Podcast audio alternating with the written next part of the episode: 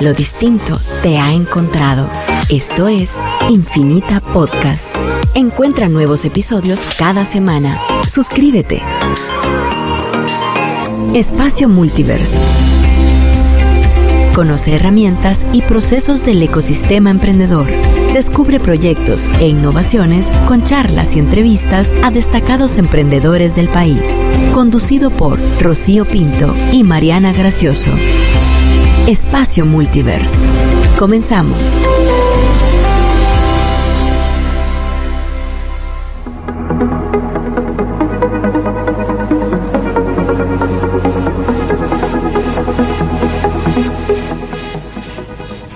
Hola a todos, ¿cómo están? Bienvenidos.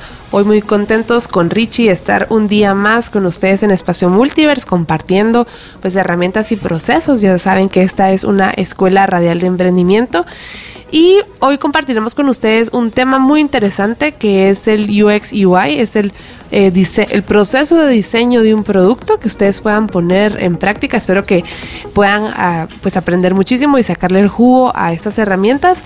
Y antes, en ese primer segmento, le damos la bienvenida a Rodrigo López, emprendedor social. Bienvenido, ¿cómo estás? Muchas gracias, bien, muchas gracias Mariana y Ricardo por el, por el honor de estar aquí e invitarme. Gracias por acompañarnos. Hoy, antes de empezar con el tema de UX UI, vamos a hablar rápidamente sobre una iniciativa que se está llevando a cabo en Guatemala que nos parece es de importancia para todos y pues como nosotros en Multiverse estamos apoyando un poquito a la causa. Eh, Contanos, Rodrigo, de qué es esta iniciativa.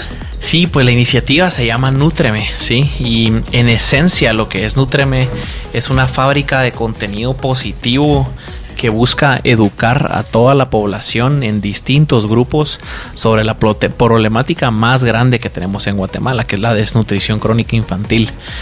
Em, en resumen, el problema de la desnutrición crónica eh, infantil nos deja en Guatemala con una tasa de desnutrición bastante alta a comparación de todo el mundo y Latinoamérica. Ahorita actualmente en Guatemala el 46 punto de los niños entre 0 a 5 años tienen desnutrición crónica infantil. Entonces, lo que hace Nutreme es eh, generar ese contenido informativo, educar, buscar alianzas entre distintos grupos para que se genere esa conciencia y se priorice esta problemática para buscar cambios. Buenísimo. A mí, bueno, tuve la dicha de poder participar en la conferencia de prensa de Nutreme cuando lanzaron esta iniciativa y pues salí impresionada por varias cosas. Primero, la cantidad de personas y de la cantidad de diferentes ámbitos de personas que participaron. Habían organizaciones, habían instituciones públicas, habían eh, un montón de empresas. Pero una de las cosas que me llamó más la atención y de las que quedé más impactada fue que mencionaban que si seguimos, em, digamos, haciendo lo mismo que estamos haciendo para pues, las mismas acciones para atacar este problema, lo, lo lograríamos pues disminuir o erradicar en 60 años. Sí. Y eso significa eh, en, un par de años que la mitad de la población pues no va a tener las mismas oportunidades y capacidades para desarrollarse y eso como país nos debe de preocupar de sobremanera. Totalmente, totalmente. El, el, tema de la desnutrición es algo que es un problema tan complejo y multicausal que entenderlo requiere bastante atención para comprender de esa eh, problemática invisible que engloba distintos aspectos del país. Y como tú lo dices, es un, es un problema que, que eh, alarma ¿no? Y, debería ser prioridad eh, en el país y por eso es, que existe Nutreme gracias a Dios hay bastantes iniciativas y acciones y información y excelentes resultados de otros países como Perú, que ha logrado disminuir sustancialmente su, problema de la desnutrición crónica. Y Nutreme lo que ha hecho es aprender bastante de distintos otros países. Entonces sabemos de que esta problemática, si se trabaja colectivamente en conjunto entre distintos grupos, em, implicando, involucrando al gobierno, a la sociedad civil, al sector privado, a organizaciones, a todo el público, juntos sí podemos lograr hacer este cambio y, erradicar completamente este problema. Sí, también es una invitación para todos los que nos escuchan.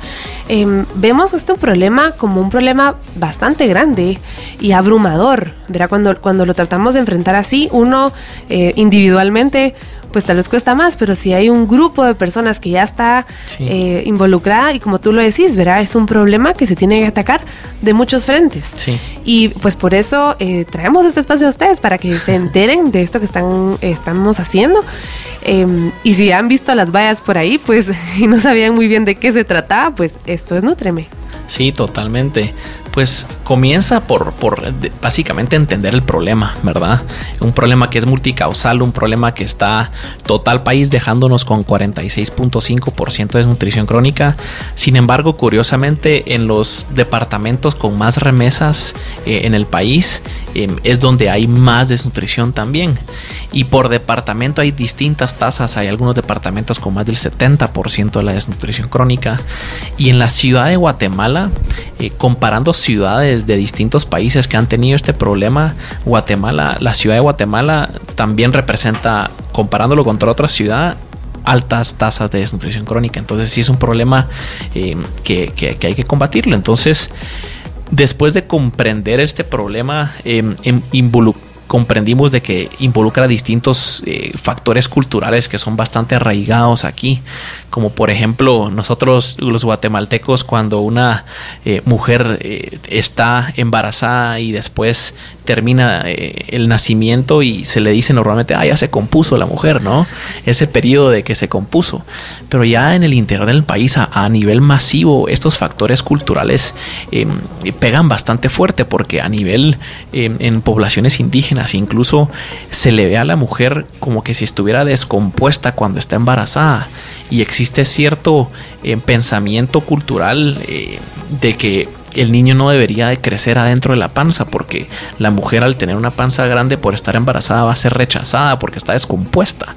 Entonces, este es un pequeño ejemplo de distintos factores culturales que están arraigados aquí, que después de comprender el problema em, ya eh, pasan a las siguientes fases de poder solucionarlo.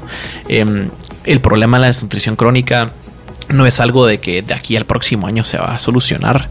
Es un problema que es con una visión a largo plazo, que necesita intervenciones de distintas instituciones y que no depende del gobierno únicamente, sino que de todos, ¿verdad? Involucra prácticamente a todos.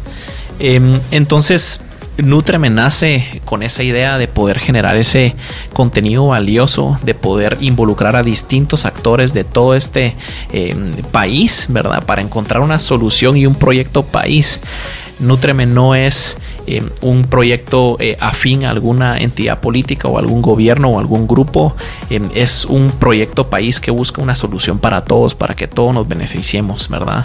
No es una organización, no es un movimiento, es básicamente un proyecto país que busca combatir este problema que tanto el 46% de los niños, que si lo ves fríamente, eso significa la mitad del futuro del país, tiene este problema pero también del otro lado de la moneda, los que sí, gracias a Dios, sí tenemos un buen nivel de nutrición y desarrollo, también estamos siendo afectados porque la mitad del país no está caminando como debería de estar caminando. Entonces, por eso es de que el problema involucra a todos y eso es lo que busca Nutreme cambiar.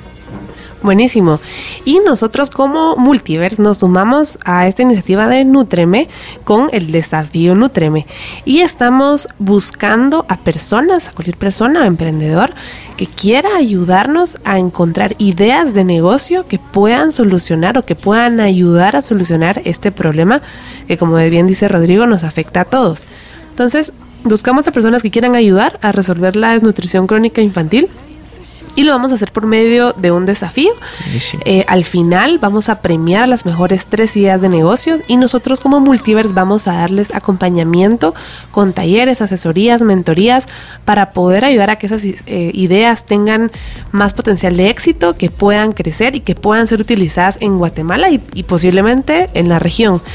Y también em, es importantísimo para nosotros que ustedes sepan que al participar ustedes son los dueños de esas ideas y de esos proyectos. Así que buscamos que este desafío sea un puente para desarrollar ideas y que podamos próximamente implementarlo. Y también dentro del, programa vamos a tener, como les comenté, talleres y otras actividades, pero también vamos a tener visitas de campo. Entonces vamos a tener acceso eh, pues a conocer un poquito esa realidad que yo les comentaba ahorita a, a varios con quienes hemos estado hablando de este problema y y pasa mucho que nosotros tal vez en la capital no tenemos, em, estamos un poco ajenos a esa realidad porque no la vemos día a día. Invisible. Es una situación bien invisible y, y también eh, comentaban en, el, en la conferencia de prensa que nos, nos hacemos un poco... Eh, quitamos la vista de ahí. Es doloroso, es difícil. Y muchas veces uno se siente como impotente porque lo que puedes hacer, pues, ¿qué, resultados o qué impacto puede tener? Pero sumarte a una iniciativa de ese tamaño puede tener un impacto más fuerte. Podemos sumarnos con, alian, con aliados, con amigos, con contactos, a, pues dejar un granito de arena, por, por las personas de este país y por nuestro país. Así que si ustedes quieren participar, por favor pueden buscar información para aplicar en multiverse.bc, que es nuestra página, o también en nuestras redes sociales. Igual nos pueden escribir eh, por WhatsApp y les mandamos la, información para que puedan aplicar. Es súper sencillo. Solo tienen que llenar em, un, un formulario muy sencillo para llenar sus datos y nosotros los estaremos convocando para explicarles los detalles de la convocatoria nos pueden escribir al 5741-1290, que es el WhatsApp de la radio, y ahí les mandaremos la información para que puedan aplicar. Importante también, em, la convocatoria cierra el 17 de noviembre, todavía tenemos bastante tiempo y espero que se puedan animar y que pueda ser esta un camino, una vía para poder apoyar a Guati.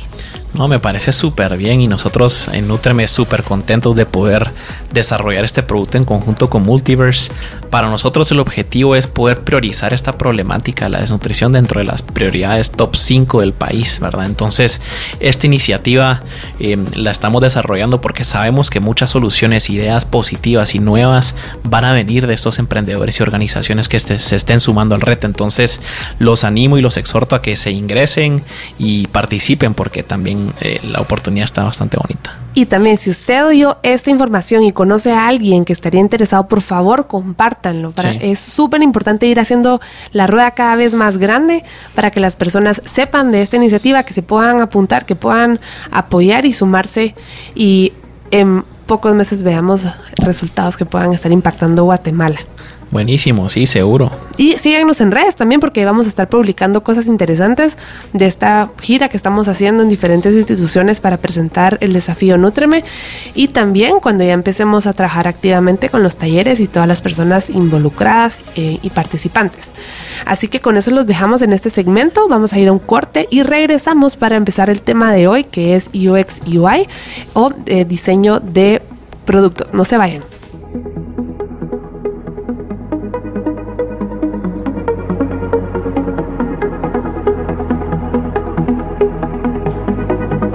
Bienvenidos a todos a este segundo segmento de Espacio Multiverse. Eh, en el primer segmento pues eh, hablamos un poco sobre Nutreme, esta iniciativa que lo que trata es de resolver el problema de la desnutrición crónica infantil en Guatemala. Eh, y nosotros como Multiverse pues estamos apoyando, llevando a cabo un reto para emprendedores que tengan productos o servicios o que tengan ideas para poder solucionar este problema. Si quieren más información pues pueden visitar nuestra página web multiverse.vc o nos pueden escribir al 5741-1290 y con gusto les enviamos más información. Eh, y cambiando ahorita un poco de tema, pues tenemos en cabina a María José de la Riva, ella es diseñadora de UX UI, que pues ha trabajado ya para varias empresas, ha viajado pues yo diría la mitad del mundo. Eh, es cierto, ya ha conocido ahí. Y ha conocido bastante, ha sido pues una nómada digital, conociendo y trabajando desde diferentes lugares y pues recientemente regresó a Guate y, ya la habíamos tenido antes en el programa y mm, hoy queríamos hablar un poco sobre qué es UX UI y vamos a, vamos a tener un anuncio al final del programa que les puede interesar a varios, eh, pero bienvenida Majo. Gracias, gracias. Majo, antes de que empecemos, para quienes nos escuchan, por, porfa, explícanos qué es esto de UX UI y tal vez contarnos un poquito de tu experiencia y mm, cómo te ha, las vueltas de la vida, dónde te han llevado que terminaste dedicándote a esto.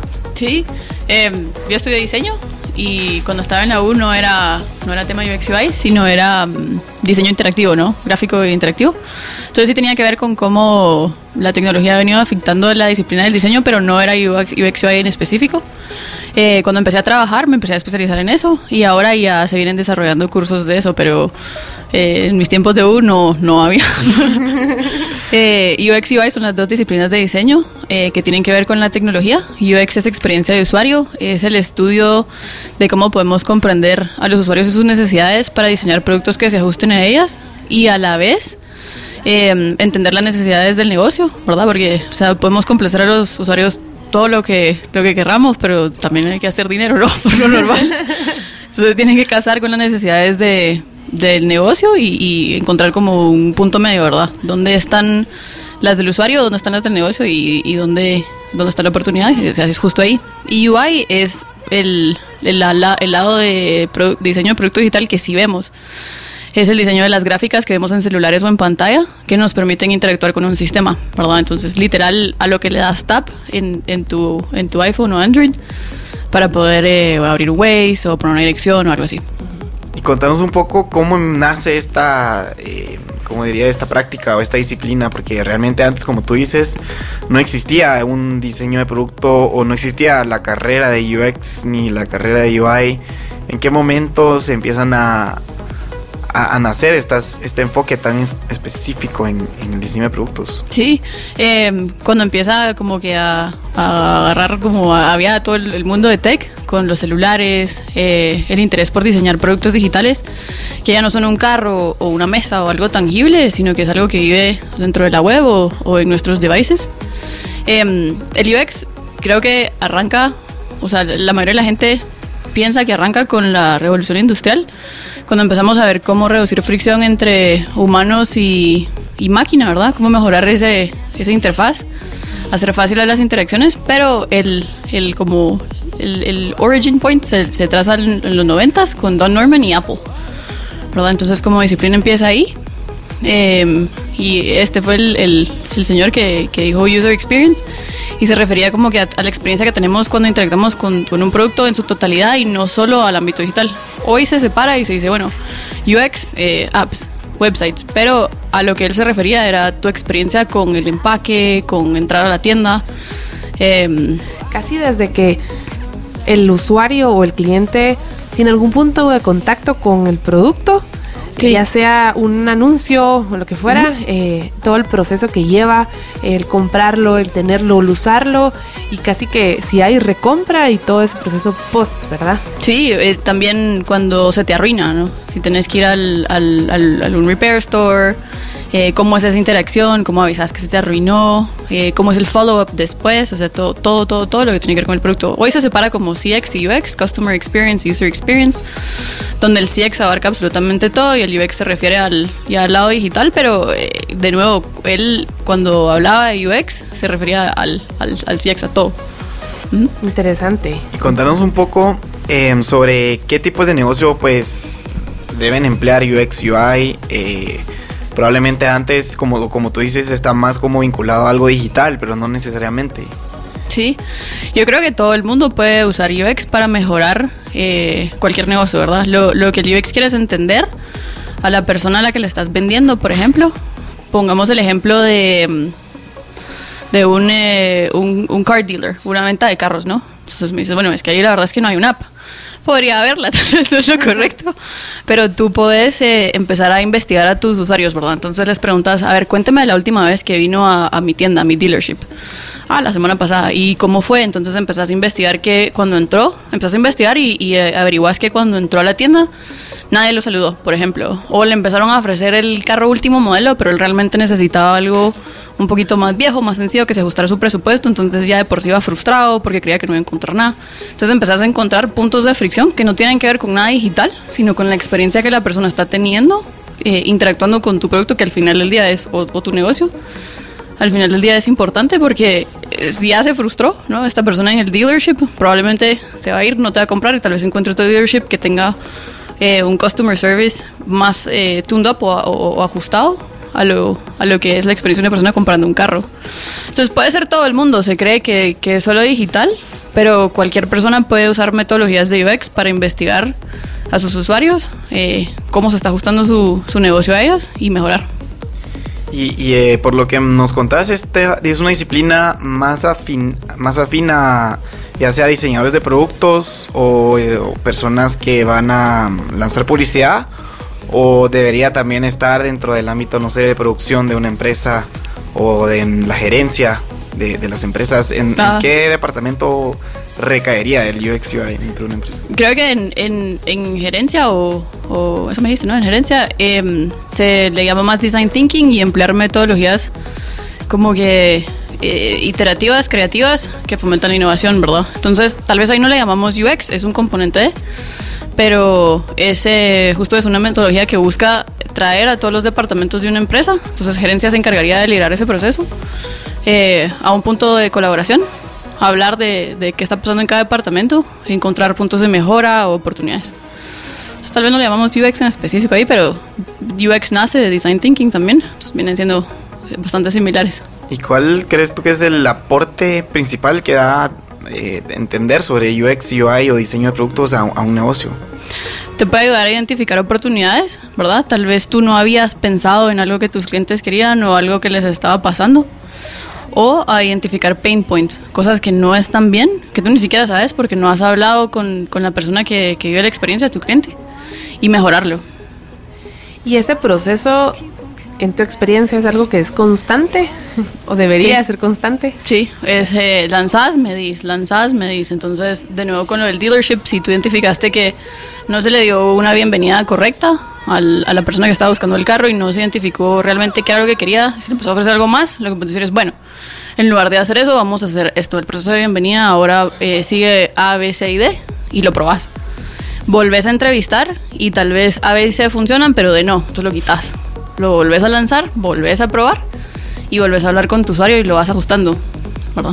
Contanos un poco sobre el, el UX UI, no en quizá emprendimientos o, o negocios que ya están funcionando, donde pues tenés algo tangible sobre lo que iterar y, y- y vas a ver la reacción directa del cliente. Por ejemplo, en, el, en la tienda de carros, probablemente si le cambiaste, no sé, ahora le ofreces café al cliente, tú vas a ver su, por decir, Mejor. él, él directamente va a saber si, si le cambia o no la cara, si de repente te cobran para más gente carros o recibes más visitas o recibes mejores, eh, no sé, mejor retroalimentación. Pero ¿qué pasa con los emprendimientos que todavía están en proceso de diseño del producto, donde quizá no tienen todavía un cliente que les está pagando? ¿Cómo se aplica eh, UX UI a este tipo de negocio? Entonces, si tú, si tú eres un emprendedor y tienes un producto, eh, tienes probablemente un target audience identificado. Entonces tú me dices, bueno, eh, yo tengo una tienda de ropa para perros, pet owners. Yo tengo una tienda de zapatos deportivos, patetas. Entonces tú tienes una idea más o menos de quién es ese, ese user, ¿verdad? Puedes hacer investigación eh, con amigos que encajan dentro de ese user base y ver qué les parecen tus soluciones y, si, y empezar a construir en base a lo que te dicen, ¿no? Ahora, si ya lo tienes, o sea, si ya tenés los productos hechos, eh, puedes hacer eh, testeos sobre ellos, ¿verdad? Entonces vas con el pet owner y le dices, mira, tengo estos tres suéteres, probáselos a tu perro a ver cuál funciona mejor y él te va diciendo.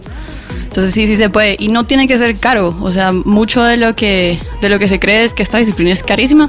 Claro, en el extranjero creo que en, en economías mucho más desarrolladas sí se puede dar el lujo de, de cobrarse cualquier cantidad por esto, pero em, un emprendedor que probablemente no tenga presupuesto gigantesco para invertir en, en un mega diseñador de producto, eh, lo puede hacer solo, ¿no? Con encuestas, observando. eh, la- las metodologías de diseño no tienen que ser complejas para ser efectivas. Pueden ser súper prácticas y tener los mismos beneficios. Qué bueno que lo mencionas porque para nosotros es súper importante que ese proceso se dé y que los emprendedores lo hagan. Porque uno, están diseñando en base a lo que su cliente o su eh, o un segmento les está diciendo y no tal vez en hipótesis que, que uno como emprendedor pudiera tener.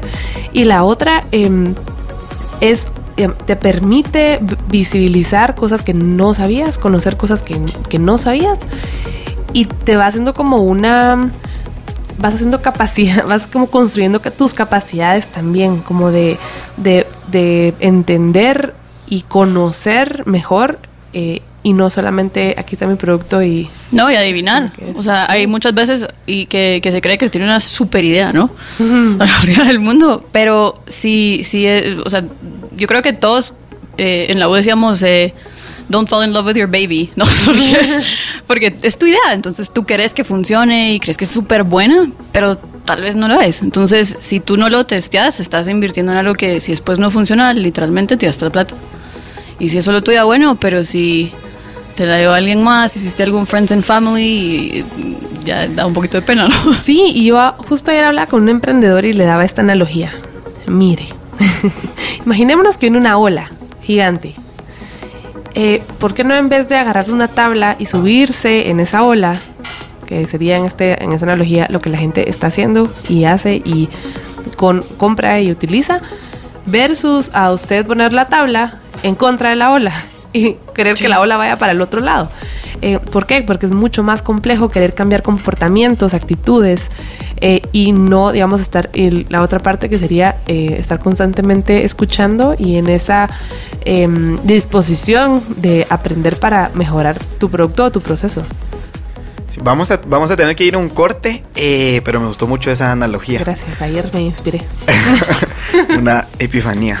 Eh, vamos a tener que ir a un corte, pero regresamos hablando con Majo sobre quién lo puede aprender y cómo puedo yo aprender sobre este proceso para desarrollar productos digitales y físicos. Somos Camino.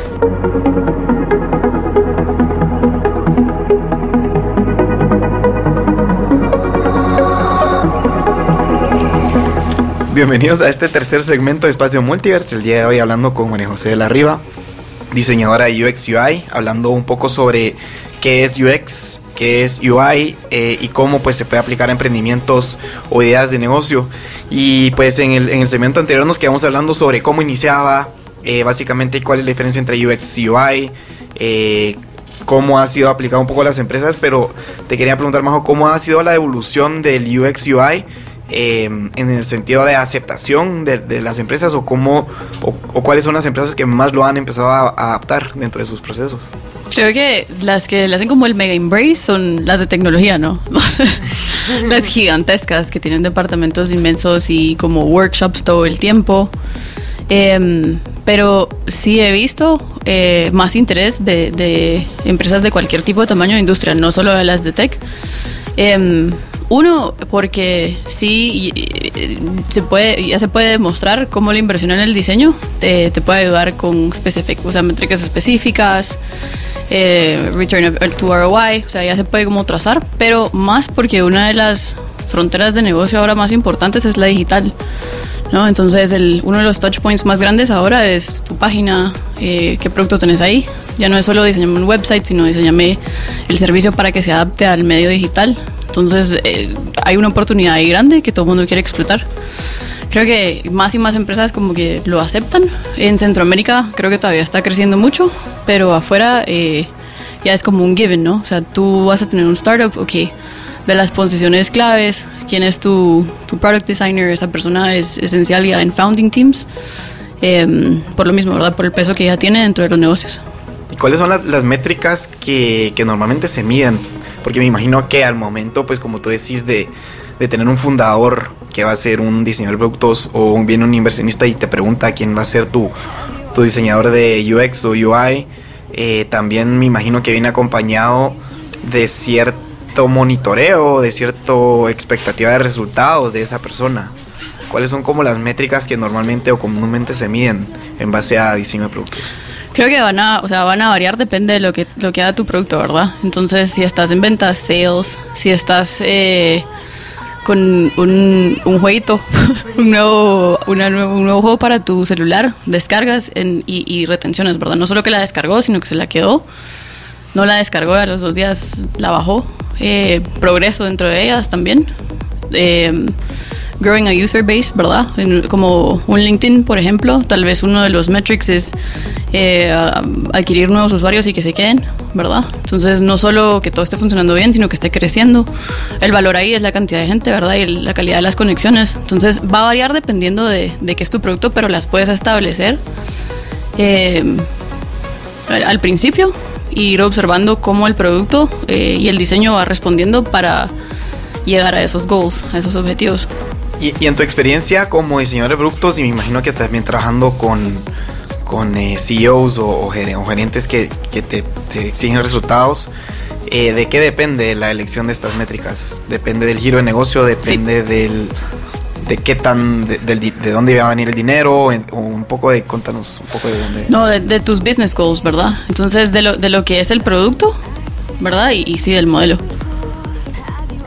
Y es importante, Majo, em, comentábamos en el segmento anterior que hacen un proceso en el que puedes ir a testear y ajustar y luego volvés a medir y volvés a, a cambiar. Em, ahí también vas definiendo métricas, ¿cierto?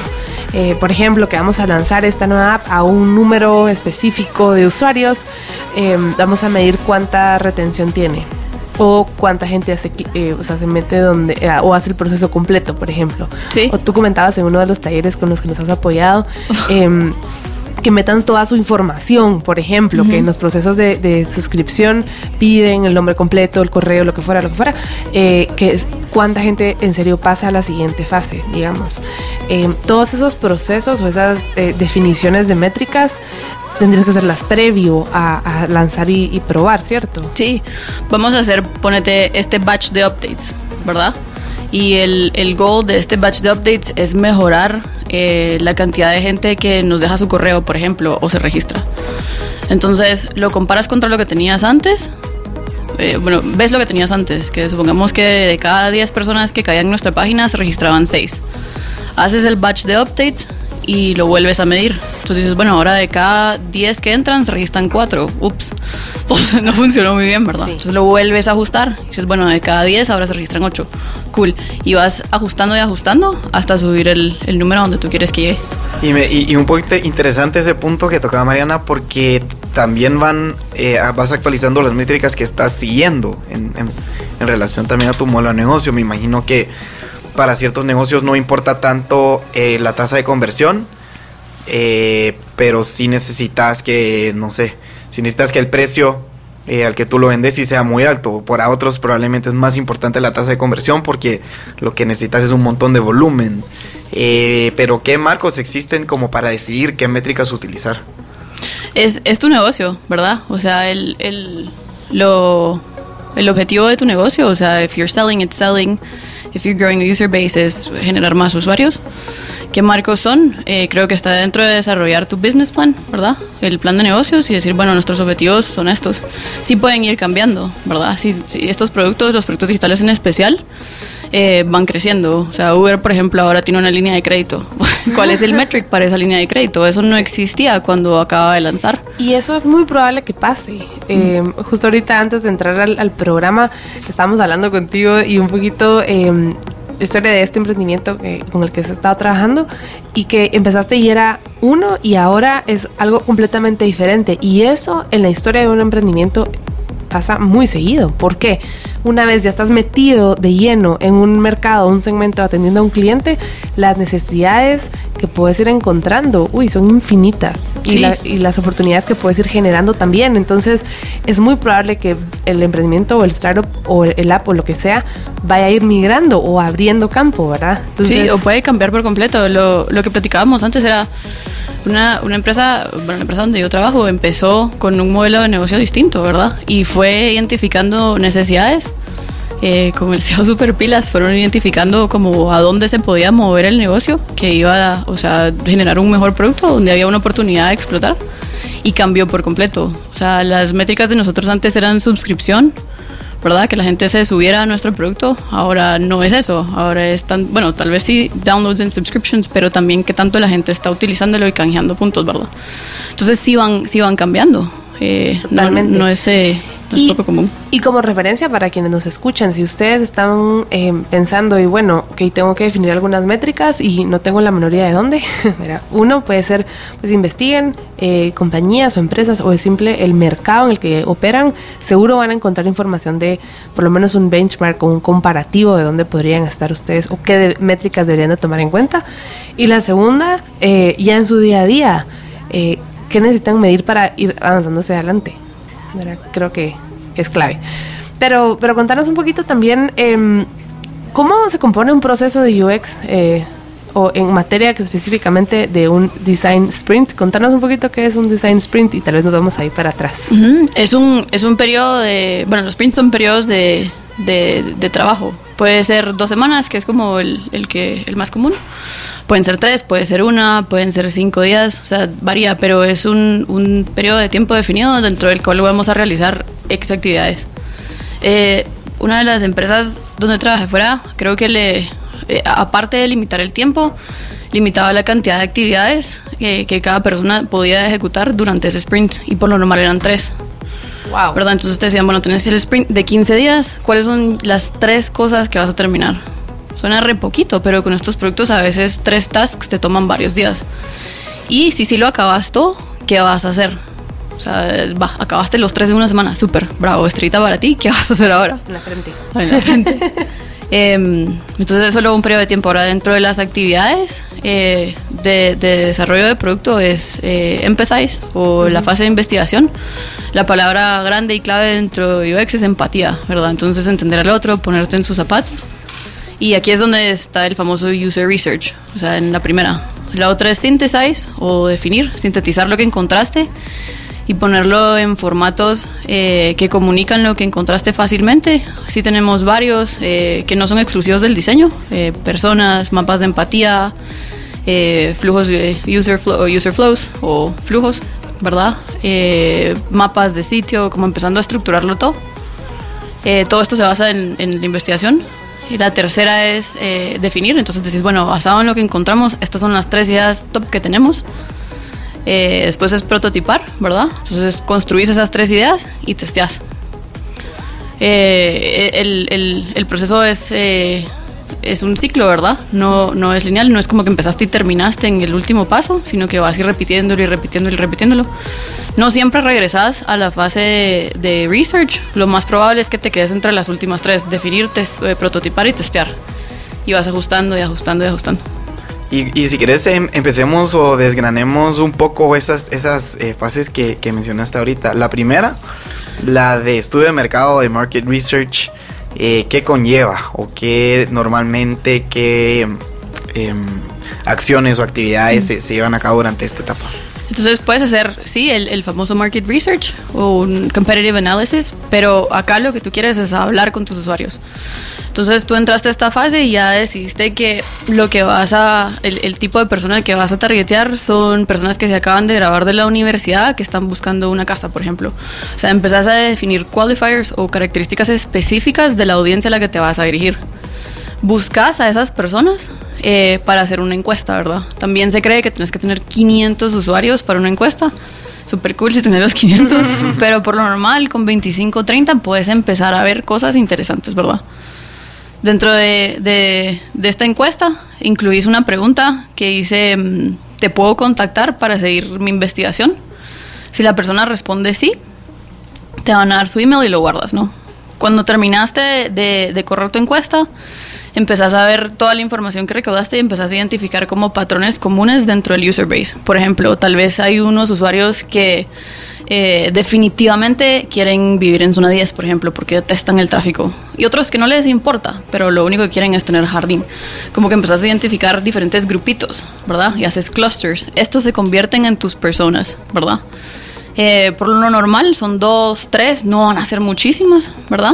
Y a estas eh, después, bu- en- bueno, dentro de este grupo de personas buscas personas que te han respondido que sí las puedes eh, volver a contactar para más investigación y las llamas para agendar una entrevista. Esta entrevista lo que busca es validar lo que tú pensabas que encontraste en tu encuesta y eh, buscar más información que tal vez te diste cuenta que no pediste o viendo los resultados crees que es interesante indagar más en un punto y los entrevistas, ¿verdad? Eh, va a ser eh, una o dos, dependiendo de cada persona. Si tenés cinco, son diez o son cinco. Depende de lo que, lo que, lo que puedas hacer, ¿verdad? Some user research is better than no research. eh, entonces, Totalmente algo de es Algo mejor, que, nada. O sea, si tenés uno, pues... Sí. Y buenísimo que, con- que comentas esto porque todo el proceso que tú acabas de describir eh, es un costo cero, más que tu tiempo. ¿verdad? Sí. Puedes realmente no gastarte ningún solo recurso y hacer este proceso para entender y conocer mejor o simplemente validar si hay un segmento o un grupo de personas que podrían estar interesadas en esta idea o ese producto que tenés en mente y conocerlas te puede abrir pues una oportunidad interesante. Vamos a ir un corte y regresamos hablando con Majo sobre este proceso de UX. No se vayan.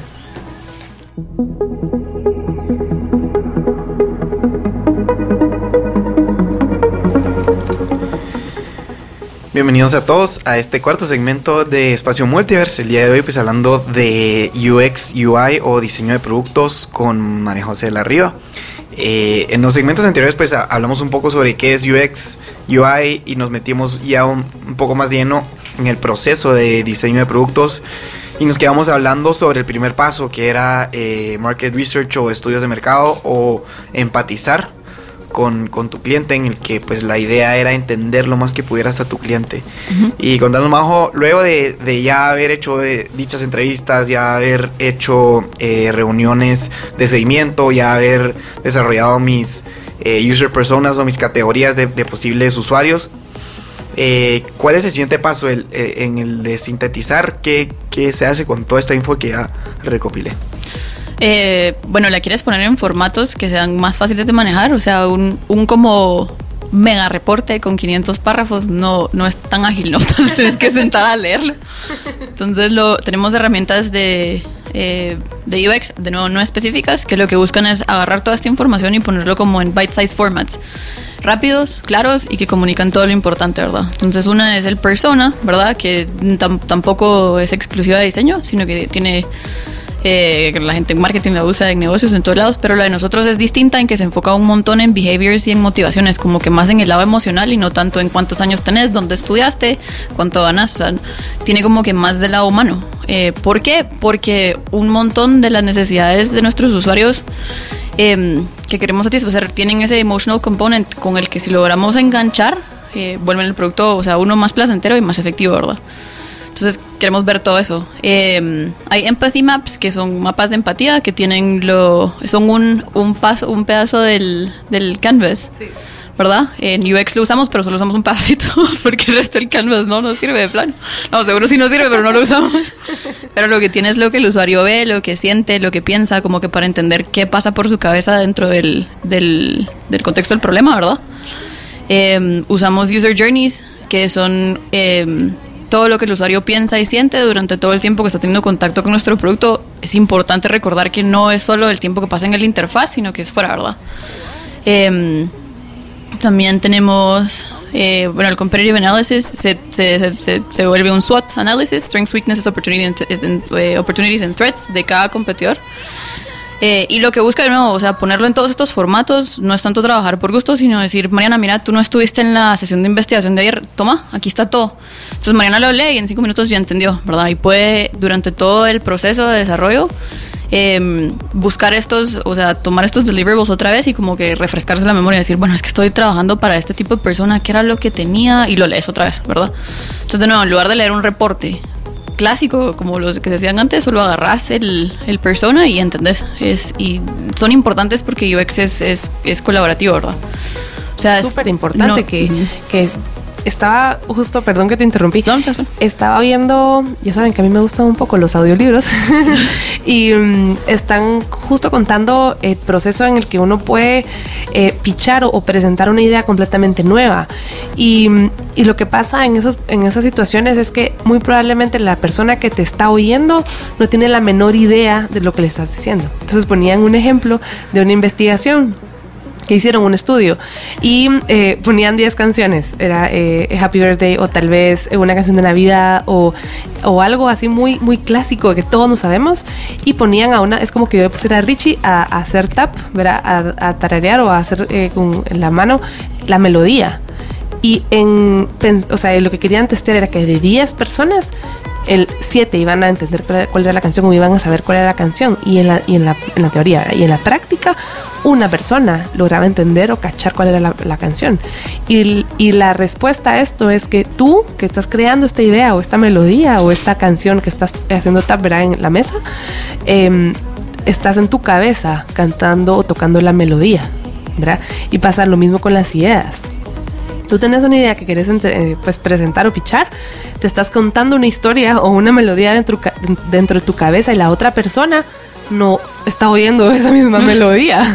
Entonces es súper importante que puedan trasladar eh, esas personas o esos eh, perfiles o esas conclusiones que, a las que han llegado en su investigación en, en formatos o formas que cualquiera lo pueda eh, entender. Entonces a mí me encantaba en un taller que nos diste contarnos este de, creo que fue de, en eh, ay, no me acuerdo, de Airbnb, creo que fue. Snow White. Ajá. Sí, ese también es mi favorito. Creo que de todos los deliverables de es mi favorito.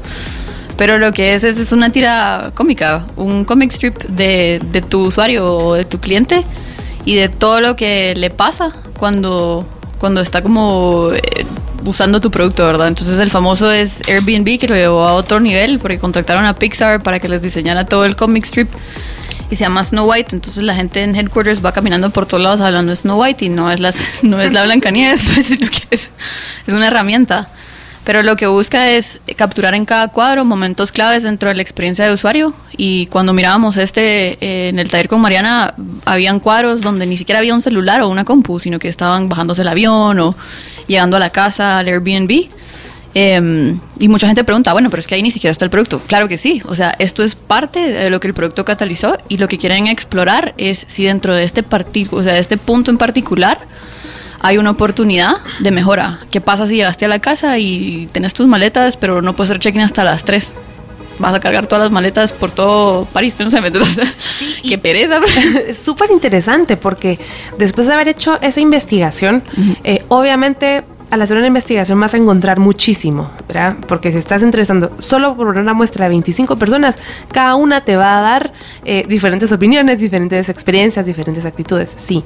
Pero puedes encontrar un grupo que ha tenido esa experiencia, digamos, similar y pueden todos relacionarse a esa. Y eso es lo chilero de ver un ejemplo como Snow White, porque va, Ahí les vamos a compartir el link para que puedan ver el, el cómic, pero tú lo ves y puedes en un, en un dibujo entender qué está haciendo, qué, hasta qué está sintiendo. Y, y, justo están ellos eh, enfrente de una casa, pues las, dos, ¿verdad? Que salen y están afuera tocando el timbre y justo como está esa experiencia en la que... Todo eh, nervioso. ¿Quién me va a abrir? Y si era aquí. bueno, entonces eso hace eh, básico y esencial cómo es el funcionamiento del modelo de negocios de Airbnb, por ejemplo y que ustedes pueden desarrollar para sus negocios si están haciendo una investigación y les va a servir increíble para poder presentarlo a alguien que nunca ha oído o no, no tiene idea, porque los dibujos expresan muchísimo. Sí, y no tienen que ser súper, no tienen que ser nivel Pixar, por lo normal, o sea, puedes poner una carita con puntitos y una sonrisa para arriba o para abajo y ya lo comunicaste, por lo menos, ¿verdad? Y a mí también me parece eh, genial lo que tú mencionabas, que se lo puedes dar a cualquier departamento o cualquier persona y la, esa persona pues lo va a poder entender. Y, contanos un poco ahora, transicionando a la fase de diseño de producto, eh, que, yo consideraría que quizá esta es la etapa más crucial eh, de, un UX, pero no sé, tú me dirás, pero ¿cómo, ¿cómo empiezo yo ahora que ya tengo identificado eh, cuáles son las necesidades de esta persona, yo ya tengo identificado, ya tengo categorizadas a las personas, eh, yo ya he pues visto un poco cuáles son las necesidades, cómo empiezo yo a diseñar un producto en base a, todo, todo eso. Em, hacemos el famoso User Story Backlog, ¿verdad? Que es una lista, un Excel. No, nada, ninguna de las herramientas tiene que ser súper sofisticada. No necesitan herramientas especializadas, no tiene que ser súper complejo ni de diseño. Es un Excel o un Google Sheet y ahí escribes, bueno, como usuario quiero poder, en el caso de Airbnb, llegar al apartamento a la dirección correcta. Eh, como usuario quiero poder ver un mapita, como usuario, o sea, empezás a hacer una lista de todo lo que el usuario le gustaría y empezamos a darle un ranking. Las que son prioridad súper alta, con las cuales el producto no puede funcionar, o sea, sin las cuales el producto no puede funcionar. Media que, ok, sí podría, son cool, pero no son demasiado esenciales. Y low, que son súper cool, pero que de plano no, no son cruciales, ¿verdad? Y creo que eso es importantísimo, porque les digo nuestra experiencia cuando estamos trabajando con emprendedores. Eh, llegan y están desarrollando o están produciendo este pues servicio o plataforma o lo que fuera y te empiezan a hacer a describir todo lo que el producto o servicio va a poder hacer y todos los detalles y cosas que suena buenísimo, pero realmente, o sea, ahorita al, les digo yo, en etapas tempranas, es indiferente si tiene un botón extra o no. O si la tiene, eh, como por poner el ejemplo de Uber que tú diste. Eh, que te creen. o sea, o ahora, por ejemplo, les puedo decir eh, que Uber tiene la opción para que veas por dónde vas. O sea, ¿verdad? Órale cuando empezó, o sea, vamos a lo esencial, lo mínimo, producto mínimo viable, ¿verdad? Tal cual, y pueden ir agregándole cositas poco a poco. Y me parece genial que lo puedan rankear desde el inicio para que tengan visibilidad de cuál es la prioridad ahorita y hacer un design sprint, ¿verdad? Y enfocarse en tener esas, esas dos o tres cosas esenciales y luego poco a poco ir desarrollando las otras. Sí, y bueno, uno de los, de los problemas más grandes que hay en estas etapas es el famoso scope creep, que es cuando, justamente cuando pasa eso, que dices, mira, mi producto va a hacer esto, esto, esto, además va a volar, también va a poder ser un submarino. No, qué cool, pues. Pero eso no es real y además es caro. O sea, es bien caro desarrollar algo así. Mira, es caro, es muy la, o sea, toma mucho tiempo, aparte de que es caro. Y yo le agregaría a esto que buenísimo si quieren hacer todo eso, perfecto, ideal, excelente. Antes de que hagan todos esos pasos y todos esos desarrollos, testénlos, ¿verdad? También. Nosotros también, yo creo que hemos encontrado eh, ya en la práctica que muy poca gente está dispuesta a salir a probar, ¿verdad? Es decir, quiero que esté nítido y excelente hasta que pueda ponerlo en, en el, en el mercado, pueda sacarlo o lanzarlo. Y entiendo, ¿verdad? pero sí. tenemos que tener alguna métrica que nos permita testear y validar que por donde vamos es, ¿verdad? Que a, la gente le guste. No, y, es súper importante. Nosotros, eh, bueno, dentro de UX se testea muchísimo a nivel papel y lápiz. Y acá la gente no me lo creía, me decía, pero es que eso es un, dibujo en una servilleta. yo, claro, pero tú entiendes el dibujo. Yo no me tuve que tardar 10 horas haciéndolo súper bonito. Entonces son prototipos de papel la mayoría de las ideas, hasta en empresas gigantescas, se desarrollan así. Tú haces un dibujo y lo testeas, lo vuelves interactivo con una app o lo conectas en InVision o en cualquier plataforma de diseño, inclusive con una engrapadora y casi que pasas las páginas como que si fueran un brochure. Pero funciona, ¿me entendés? Y así puedes empezar a validar tus ideas. Y, salir con todo perfecto, lo único que hace es que te cuesta tiempo y tal vez sale perfectísimo, pero al final del día el feature no interesó y ya desperdiciaste un montón de tiempo. Y sí es importante testear. Yo eh, trabajé con un emprendedor acá, tristísimo el caso, porque es una persona que desarrolló, desarrolló una aplicación gigantesca. No la testeó eh, y no estaba funcionando bien. O sea, cuando yo la vi, tenía un montón de problemas de usabilidad y ya se estaba desarrollando. Esta persona al final sí va a salir así, pero eh, el, el, éxito de los proyectos digitales está en, no solo en que sea una buena idea, sino en la ejecución.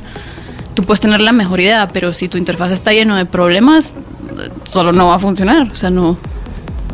Sí, y, esta etapa eh, creo yo que es como el paso intermedio entre, bueno, ya tengo una idea y ya voy a tener ya un producto. Este, este, este paso de diseño, eh, por eso lo, considero yo tan crucial, porque ahí es cuando vas a definir qué vas a hacer.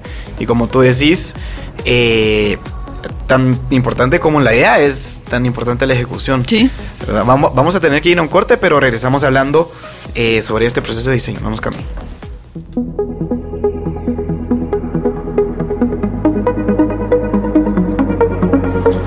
Bienvenidos a este penúltimo segmento de Espacio Multiverse. El día de hoy, pues hablando con María José Larriba, diseñadora UX UI, sobre pues todo este proceso de diseño de productos y servicios.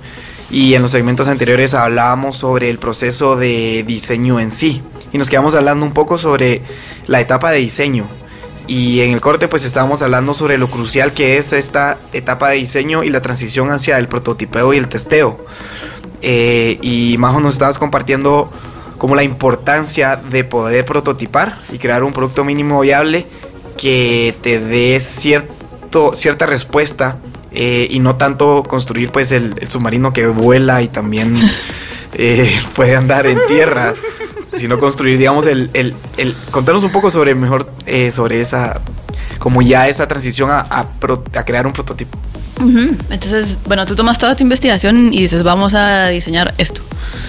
Eh, escoges el nivel de fidelidad, hay baja, media y alta. Es súper importante empezar en la baja, que era un poco lo que hablábamos, hablábamos con, con Mariana. Mucha gente quiere salir con algo perfecto, pero salir con algo súper, súper terminado y perfecto es problemático porque los prototipos eh, de alta fidelidad que se ven como los ves en el app o en la pantalla, muchas veces pueden enmascarar problemas de usabilidad. Eh, los usuarios tienden, o tendemos a, porque yo creo que todos somos, a perdonar problemas de usabilidad cuando algo nos gusta. Entonces, si tú salís con una interfaz súper bonito, súper wow, probablemente hayan ciertos problemas de usabilidad que no vas a identificar, aunque lo testes, porque la gente no te lo va a decir. O sea, va a estar tan enfocada en que es tan bonita la cosa que no te va a decir, mira, a mí no me hace sentido esto. O sea, es, es, es una de, los, de, las cosas que pasa y, y se da más eh, a, fidelidades altas. No quiere decir que siempre sea así.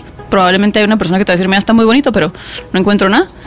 Pero sí es más difícil eh, como identificar problemas a fidelidades bajas en papel o en wireframes rapiditos, los usuarios entienden que es un producto que no está terminado y no se van a enfocar en, mira, este color me gusta, este color no me gusta, qué feo este tu icono, no me gusta tu tipografía, ¿verdad? Cosas como diseño visual, sino que se van a enfocar en la estructura, si realmente sirve o no. Por eso es tan importante el famoso paper prototyping o los prototipos de fidelidad media y, y baja ¿verdad? Que te permiten eh, justo eso, identificar problemas de usabilidad, problemas en tu flujo, si las cosas están claras o no. En fidelidades altas, lo que se valida es que el look and feel del producto esté alineado con, con, con tu branding, ¿verdad? O sea, qué es lo que querés lograr, qué es lo que querés comunicar visualmente y se está haciendo sí o no. Y se termina de validar que como que el, la, el top paint coat, lo último que le agregaste a, a la pintura que le agregaste a tu interfaz, comunica su funcionalidad claramente al usuario, ¿verdad? Los botones parecen botones, los eh, input fields parecen eso, la gente sabe dónde puede escribir y dónde no, los switches parecen switches, o sea que, que las cosas ya como están estilizadas sigan comunicándose bien. Pero es, es lo último, o sea, ya, ya es lo del final. Probablemente es una etapa donde ya vas a querer lanzar oficialmente tu producto uh -huh. y ya vas a haber pasado por, por este proceso varias veces. No solo, como tú decías, que al final no solo es eh, recorrer el, el, el, proceso de diseño, sino volver ya, ya sea a la etapa 3 de diseño al, o incluso la etapa 1 o 2 para reinvestigar a tu cliente y, y recrear otra vez eh, un, un, prototipo. Uh -huh. No, sí, en, en, la alta ya probablemente validaste tus flujos, validaste que todo esté funcionando bien, la estructura tiene sentido, no te comiste algo y sí, ya estás casi que para dárselo al programador y empezar. Y empezar ahí a lanzar. Y contanos, Majo, eh, un poco de cuáles son las mejores prácticas para este proceso de diseño. ¿Qué, ¿Qué, en tu experiencia, qué has visto que la gente o los diseñadores de producto hacen que no está bien o qué no están haciendo que podrían hacer? Ajá. Uno es recordar que es diseño de producto, no diseño gráfico. El diseño gráfico, eh, que no tiene nada de malo, solo son dis disciplinas diferentes, tiene como enfoque como que el wow, ¿verdad? Si te hacen un logo, crees que sea súper diferente y único y es tuyo y es novedoso y un montón de cosas. El diseño de producto tiene que ver con la estructura y con la lógica y no tanto con, con qué tan guau es. Sí, debería de ser bonito, pero debería de funcionar primero. Y mucho del hacerlo funcionar es alinearnos con los estándares que vemos eh, en la industria, ¿verdad? Si tú vas a diseñar una app, no tienes por qué inventarte un sistema de navegación nuevo. O sea, hay lugares donde puedes. O sea, si estás haciendo una app para un museo, por ejemplo, el usuario está mucho más abierto como que a explorar y a como que investigar y como que es otro mindset. Pero si tú estás haciendo una app que, que le permite al usuario manejar sus cuentas de banco, por ejemplo, no hay por qué inventarse un sistema de navegación nuevo porque lo que va a esperar es un sistema de tab bar en un iOS o, o en un Android, ¿verdad? Entonces alinearse a eso. No, no, no tratar de, de reinventarse el, la rueda, reinventing the wheel, porque lo único que lleva es a usuarios confundidos. Una de las leyes de UX es que los usuarios prefieren productos que se parecen a productos que han visto antes. No quiere decir que vayas a copiar todo, ¿verdad? Pero te vas a alinear con, con las estructuras comunes que hay dentro de la industria para la cual diseñas. Bancos, banca, e-commerce, e-commerce. Comparándolo a la, a, la, a la arquitectura, si tú estás diseñando un baño, o sea, el usuario del baño esperaría que haya un lavamanos y un inodoro y una ducha, ¿verdad? Eh, si no están esos componentes, todo va a ser un baño. Lo mismo pasa con los productos digitales. Hay ciertas expectativas y cuando estas se cumplen, el producto se siente más fácil de usar. de nuevo, no es copiar, es ver cuáles son las estructuras comunes, los estándares y pegarse a esas. Eh, sí. Sí, no, dale. Creo que el, que el otro es, de nuevo, no testear a fidelidades bajas, eh, sino pasarse de un solo a alta. No solo te tardas más tiempo, sino que probablemente va a haber algunos fixes ahí que te van a... Bueno, sí, te, te tardan, te tardas más. Eh, y puede ser que no, de nuevo, no encontres problemas de usabilidad porque el usuario está enamorado de la interfaz, súper lindo. Sí, no, yo, yo lo que te quería preguntar era, en, en Guatemala, ¿tú cómo eh, ves este campo? Eh, ¿Existen varios diseñadores de productos? ¿No hay tantos? ¿O cómo ves que las empresas lo están adoptando aquí en, en Guate? Yo creo que está creciendo. Creo que hay un montón de interés y creo que del lado de, como que las, em- de las empresas grandes, empresarios y definitivamente de startups, se está generando como, no sé si un awareness de, no sé si es por word of mouth o por multiverse o cosas así, eh, sobre la importancia de verdad de tenerlo. Sí, creo que está creciendo. No conozco muchos, eh, sí he visto eh, empresas buenas. Hay una que se llama, empieza con R. Que les iba a decir que está en zona 4, pero todas están en zona 4. Es como el lugar más popular para Empieza ellos. con R. Ahí se los compartiremos. Lo voy a Em, buscar, pero sí, sí, hay- sí está creciendo. A mí te quería preguntar, em, como estás, a- como nos comentaste, ¿verdad? Que tienen que recordar que es diseño de producto y no diseño gráfico. Sí. Em, hay un proceso ahí en el que sí tuvo que haber habido una investigación, por lo menos para entender qué espera el usuario final ¿ya? de Sí. este producto. Y tiene que haber también un traslado de esa información si es que el diseñador no puede participar de esa investigación. Y justo lo hablábamos porque es muy complejo, o bueno, en la práctica yo no he visto que un diseñador vaya o acompañe a- al cliente, digamos, a Sí. hacer este proceso de investigación. Y aquí podría ser una oportunidad o también para que ustedes como clientes si están pensando en desarrollar algo, que les puedan entregar estos cómics o estas personas que, que quien va a desarrollar pueda tener información o mucho input para que pueda desarrollar algo que tenga sentido. Porque en la práctica lo que pasa es que pedimos algo, ¿verdad? Eh, nos diseñan algo que mm, no tiene ni sentido de lo que queríamos o Sí. lo que esperábamos. Sí, ¿verdad? no, el- sí, el ideal si el diseñador se va contigo, ¿no? Porque lo vive de, de- de primera mano, lo entiende y la diferencia también, o sea, un buen diseñador siempre te va a preguntar, pero ¿por qué? Entonces es un poquito frustrante porque le decís, mira, hay que pintar esta pared de negro, pero ¿por qué? Entonces, entonces no, no es tampoco no es un challenge, sino que es tratar de entender y también el diseñador de producto eh, tiene ciertas capacidades eh, que lo, lo ayudan a tomar ciertas decisiones pensando en el producto del usuario mejores que una persona que no tiene el entrenamiento, ¿verdad? Entonces, al preguntarte por qué, está buscando comprender y validar que esa sí realmente sea la mejor solución. No, no es poco común. Estoy trabajando con, con Minor en, en una app y él me decía, bueno, es que estos deberían de ser los tabs y estamos platicando de dos, de dos secciones dentro de una app muy similares, pero que tenían nombres diferentes. Y yo le decía, pero es que no entiendo. Pasamos como 40 minutos debatiendo porque yo lo entendía de una manera y él de otra, ¿verdad? Y, y al final llegamos a que sí se tenía que quedar así, pero era un tema de, de cómo la gente habla dentro de esa industria. Un tema que él domina y yo no. Pero yo le decía, mira, es que estas dos, uno se llamaba tareas y otro se llamaba visitas. Y yo le digo, es que las tareas son lo mismo que visitas. Y me decía, no. Y yo, sí, es que una tarea es una visita eh, completada. O sea, si tú tienes una tarea, es una visita que puede estar completa o no completa. Sí. Y si se completa, se vuelve visita. Sí, me dice. Pero si no se completa, no pasa a ser una visita. Sí, ¿me entiendes? Entonces, Son como que lo mismo en diferentes estados, pero dentro de esa industria en particular, de nuevo, la que él sí domina, no se hablan así. O sea, las personas que van a usar el app no lo entenderían si yo lo colapso. Entonces, aunque sí tenía lógica de, de- como estructura, no tenía lógica re, re- o sea, se- eh, agruparlo, porque las personas que lo van a usar no lo iban a entender. Simplemente por cómo se hablan. Sí, yo creo que, que, que como es un, es un complemento al final, un, un diseñador de producto pues también, obviamente también no conoce la industria, no conoce el Sí. negocio y al final creo que se necesita complementar ya sea con la gerencia o ya sea con operaciones o ya sea con el marketing de, de una empresa eh, y al final manejarse como, como un complemento, ¿verdad? Como, como un co- complemento a- al negocio en sí. Ujú. Sí, tiene que ser en grupo porque tienes razón, el diseñador de producto no va a saber todo. Se dice que el diseñador de producto se vuelve mini experto en cada tema para el cual diseña y eso es bueno. O sea, sí debería de estar interesado si tú estás diseñando una para, no sé, eh, finqueros que se vaya y que quiera ver las vacas y gallinas, entonces que quiera ver todo, ¿verdad? Porque eso es lo que lo va a hacer capaz de crear un mejor producto. Sí, No siempre es así, pero... Definitivamente. Antes, antes de ir a un corte, solo quería pues, mandarle un saludo y un abrazo a Arien Galindo, así que se nos está escuchando.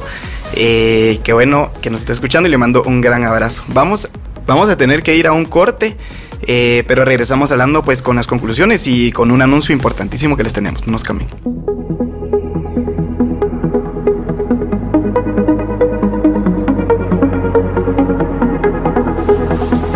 Buenas tardes, bienvenidos a este último segmento de Espacio Multiverse. El día de hoy pues hablando eh, de diseño de productos, específicamente UX UI con Majo de la Riva.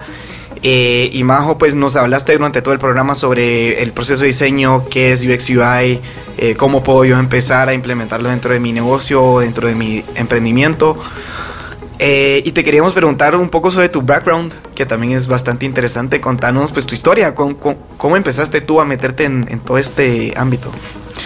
Em, creo, bueno, yo me fui a estudiar fuera, eh, tuve la, la, oportunidad y la bendición de hacerlo a Florida y después de graduarme me fui a trabajar en una agencia, un full service ad agency que es una, bueno, es una agencia de, de, publicidad, full service, perdón. Entonces era cualquier disciplina, eh, ustedes lo hacían. Tenía patitas en Boston, en Nueva York y en Atlanta. Y mmm, las agencias allá, creo que igual que acá, son súper high-paced. Y hubo un tiempo que estuve en la oficina de lunes a domingo, todo el día, todos los días. Y ya como a la quinta semana fue así como, bueno, ya estuvo. Eh, y como buena millennial decidí que iba a viajar por el mundo.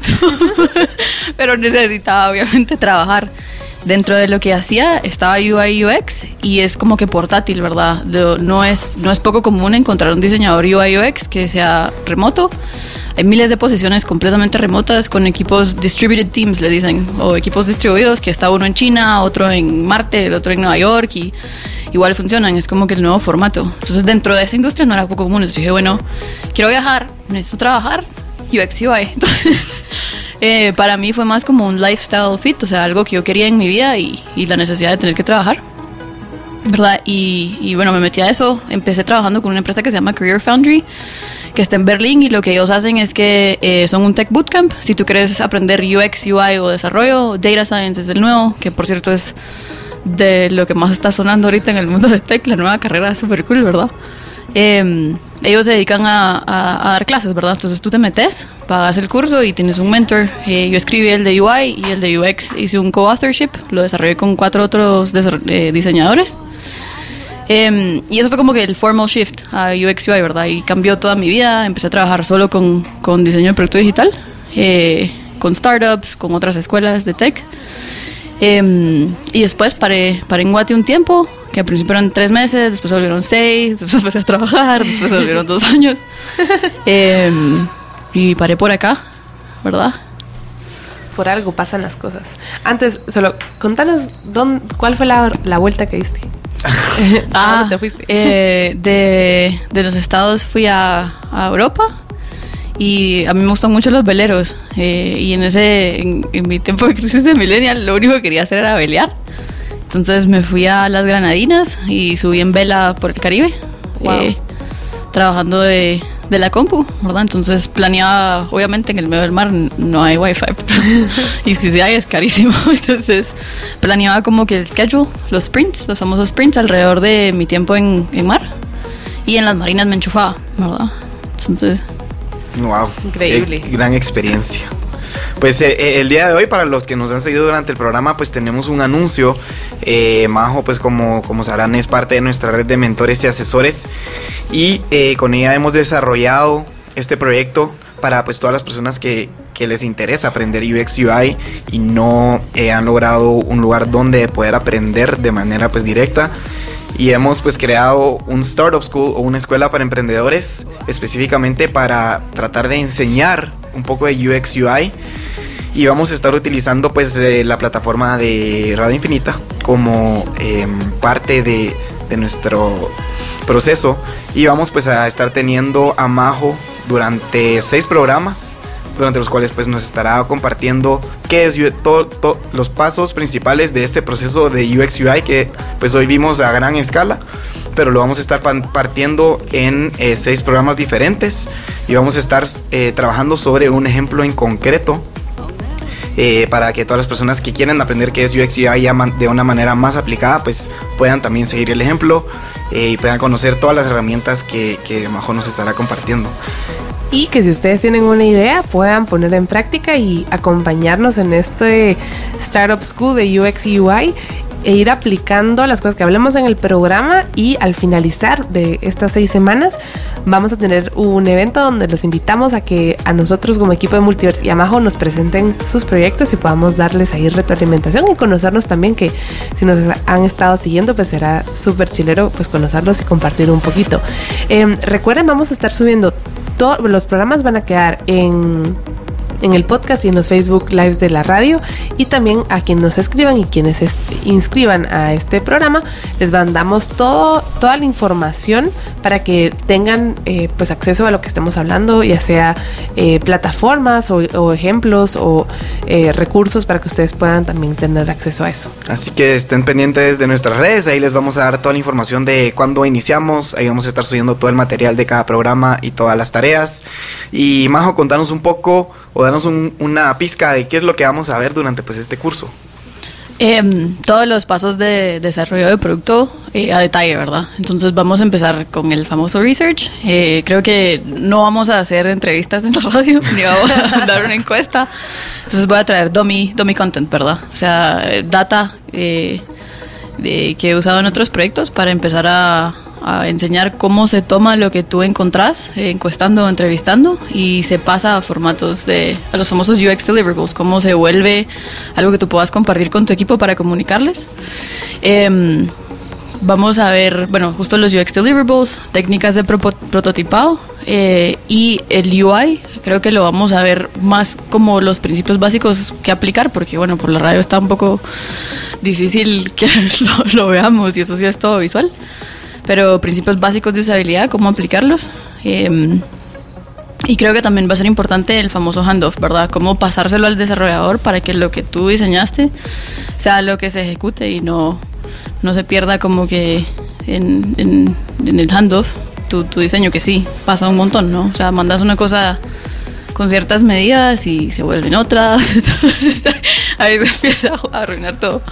Buenísimo, pues para los que nos preguntan, eh, el curso va a ser completamente gratuito, no hay, no tienen que pagar nada y todo el contenido lo, lo pueden, eh, lo vamos a estar subiendo a nuestras redes, lo vamos a estar subiendo eh, a nuestra, también a nuestra página web y para que ustedes pues, puedan accesarlo cuando quieran. Súper importante, recuerden que este es un espacio, una escuela radial de emprendimiento. Y pues hoy eh, lanzamos oficialmente este primer capítulo eh, de, de Startup School que en el que estaremos hablando ya más a detalle del UX UI con Majo y también pues trayéndoles experiencias nuestras, ya sea del equipo de Multiverse y también de Majo, para que podamos aportar un poquito si ustedes tienen ideas de negocio o ya tienen un, un software desarrollado, una app que quieran testear, pues esto seguro les cae de anillo al dedo para que puedan utilizar lo que aprendan por este, por este canal.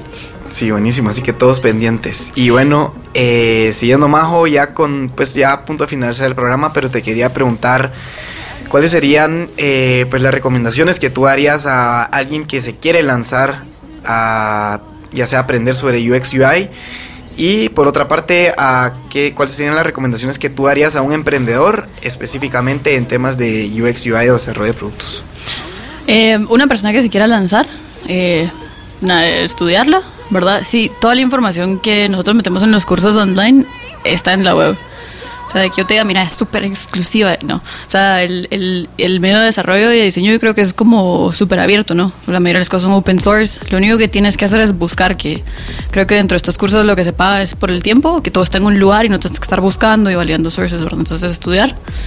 Eh, y el enfoque en esta disciplina sí es el portafolio. Eh, tuve un estudiante que tenía un, un CV impresionante. Me lo mandó y me dice, mira, es que no me contratan en ningún lado. yo, bueno, quiero ver tu portafolio. Y me dice, es que no lo he hecho ahí está. Entonces, no, no puedo ver tu trabajo y es una disciplina donde, donde tus skills sí se ven, no es como... Eh, que te digo, finanzas o algo que puedes mandar tu CV y se acabó. Probablemente vas a mandar apps que has desarrollado antes, entonces desarrollar de cuatro a seis piezas de portafolio es súper importante. y que estas eh, tengan un enfoque en proceso, no en el UI final, porque estos días eh, UI se dice que, se, que ya se volvió un commodity skill, que son por las que mm, aprender a, sea, hay gente que pone, puedo usar Word en su CV y como que eso ya es un given, ¿me entiendes? O sea, tú deberías saberlo.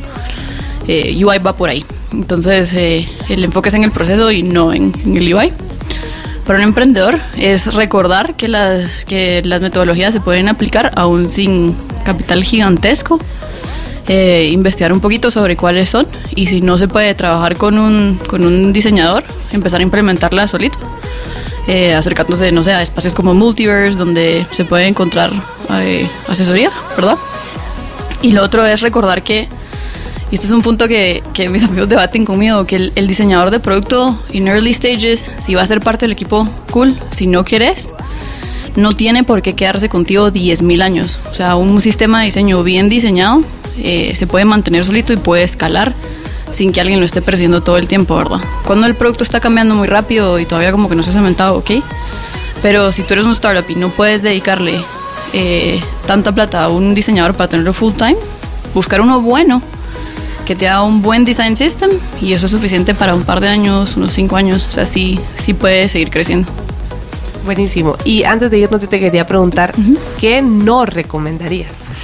los focus groups que estaba haciendo.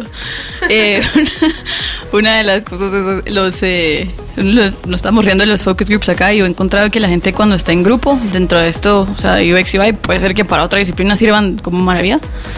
Eh, la gente como que se incomoda y no te dice exactamente lo que piensa, ¿no? Porque está como que en un grupito y si una tontería van a juzgar. Entonces, eh, yo, yo no, lo, no, los uso. O sea, entrevistas uno a uno, eh, relajadas, pero los focus groups, eh, no sé, siempre existe la persona que tiene una personalidad más fuerte y como que los demás no se atreven a decir algo. No creo que sean muy útiles. Sí, yo creo que ya eh, ha evolucionado, pues, las metodologías de investigación de mercado. Creo que los focus groups sí tuvieron su, su momento. Eh, pero ahora se ha vuelto mucho más barato el poder entrevistar, se ha vuelto pues también mucho más barato otras metodologías ya un poco más individualizadas que te van a dar pues mucha más información. Uh -huh. eh, bueno, Majo, te, te queríamos a, a agradecer eh, por habernos compartido em, pues toda tu experiencia de UX UI y pues también agradecer por haberte unido al Startup School y habernos planteado, porque de hecho fue una idea que, que fue de Majo eh, que nos plantea a nosotros y nosotros pues con muchísimo gusto eh, estamos apoyando en, en, este tema. Así que eh, gracias por haber compartido con nosotros en este espacio. Majo, ¿dónde te pueden encontrar? Quienes nos escuchan, ¿dónde te pueden buscar? No sé, ¿tienes una website o algo? Sí, mi página es madelarriba.com. Ahorita está en blanco, como excelente diseñadora, no está mi trabajo ahí, pero está un formulario de contacto y ahí me pueden encontrar. Buenísimo. Bueno, mil gracias por acompañarnos. Antes de irnos, quería contarles que en octubre, mes de la mujer en Tecniscan, obtienen hasta un 35% de descuento en exámenes exclusivos para ti. Eh, compren en tecniscan.com. Eh, bueno, esto fue el programa de hoy. Espero que les haya gustado. Nos vemos la próxima semana en Espacio Multiverse. Que lo distinto los encuentre.